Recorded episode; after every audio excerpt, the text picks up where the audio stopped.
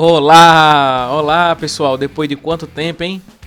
Bem, se meu podcast fosse gravado toda a vida que a gasolina aumentasse, acredito que o meu podcast teria uma frequência de postagem muito maior. Mas o motivo desse desaparecimento foi o número de mudanças que ocorreram né, em um pequeno espaço de tempo. Né? A vida é isso, a vida é feita de mudanças, né? Mas hoje nós vamos falar de porcos espinhos. A gente vai falar hoje sobre o dilema dos porcos espinhos de Schopenhauer. Já foi citado nos outros podcasts. Por sinal, assiste os outros podcasts, compartilha para os teus amigos ouvirem, para que nós possamos desenvolver a nossa capacidade humana para sermos melhores profissionais, melhores seres humanos, baseando-se na filosofia, papai.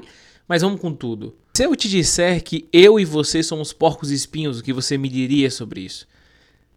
Bem, claro, tem alguns que parecem. Eu, por exemplo, pareço até um porco mesmo por causa do meu tamanho.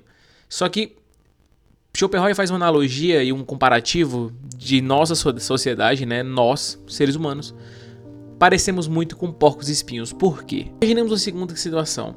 Os porcos espinhos, quando estão distantes um dos outros, eles sentem frio.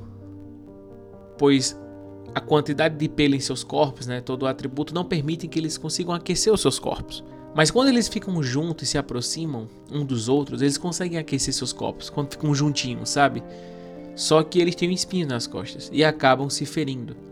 Se pararmos para pensar, nós, seres humanos, também somos assim.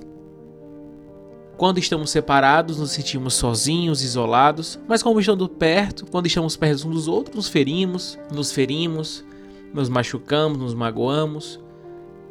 E isso gera vários problemas, né? E por que nós temos que refletir sobre isso? Ora, Sócrates dizia: uma vida sem reflexão não vale a pena ser vivida. Nós devemos refletir o porquê que esses conflitos existem. Digo a vocês, baseando-se nessas ideias, que a convivência humana é um desafio.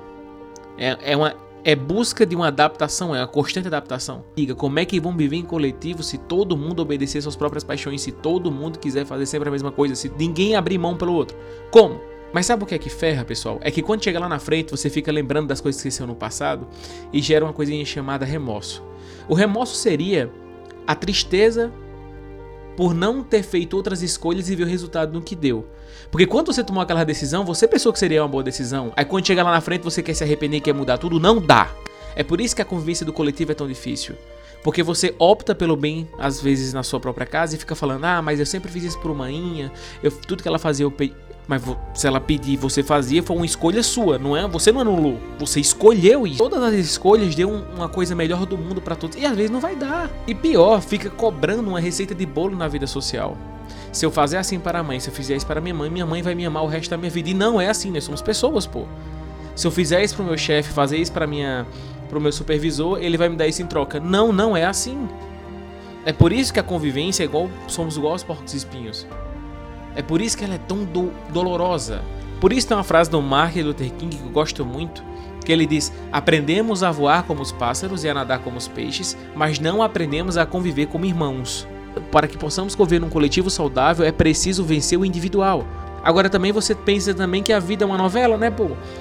Cara, para você pensar, se na tua casa, que você conviveu a sua vida inteira, era conflito com teus pais, por que que no trabalho não vai ser, não vai ser trabalhoso? Por que com um bocado de gente diferente não vai dar dor de cabeça no trabalho? É sério que vai ter trabalho perfeito, que nunca vai ter discussão? Por que que um casamento vai ser sempre perfeito? Não vai, não vai, não vai, não vai. Por que que na escola não vai ter confusão? Não, não tem como. Nós somos igual porcos espinhos. Nos ferimos quando estamos perto dos outros. Compreenda que a dor é parte do processo. A vida é muito mais contato com os fatos dolorosos do que é, júbilo de prazer.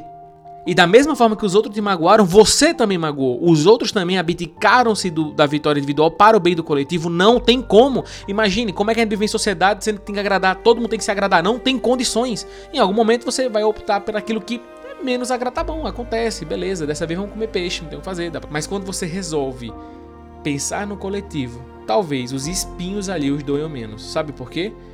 Porque você não estava pensando em receber flores. Você já sabia que o processo ia doer. Pensa um pouco nisso. Reflita um pouco isso.